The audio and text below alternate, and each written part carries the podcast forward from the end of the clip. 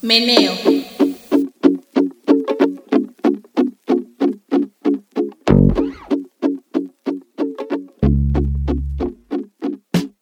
Son grandes, son anchas, son morenas, heredadas desde mi bisabuela que nos dio ritmo, que nos dio vida, que también nos dio una loquera, loquera que le encanta el placer, que le encanta disfrutar, jugar, experimentar. Caderas inquietas les decimos, aunque se nos señala de fáciles, indecentes, putas. Y putas somos por estar en estos cuerpos prietos, pobres, estos cuerpos que son o monstruos o exóticos, pero nunca humanos. Pero en ellas, en ellas esa misma lo que es empoderamiento. En sus cuerpos blancos perfectos es liberación.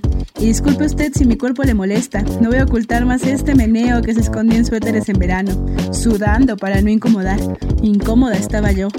¿Y qué hacer con esta anchura? No es por ser promiscua, pero no hay ropa que se ajuste, o muy pequeñas o muy feas. Por eso, mejor desnudas.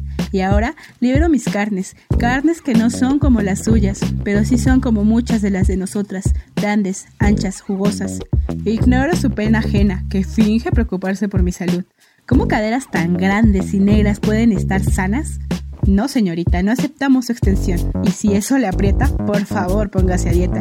Pero yo abrazo estas caderas tan mías, estas caderas tan nuestras, que se menean más que ustedes que se disfrutan como quieren. Sí, señora Blanca que pretende moverse con este mismo ritmo, que en sus cuerpos no les queda. Quieren el goce, pero no lo moreno. Quieren la diversión, pero no lo negro.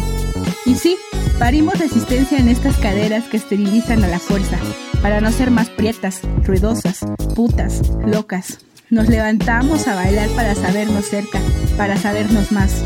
Este meneo con nada se para.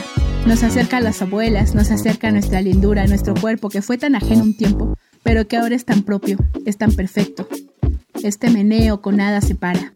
Este meneo con nada se para. Trenzándome. Llanto de inframundo. Melancolía ancestral.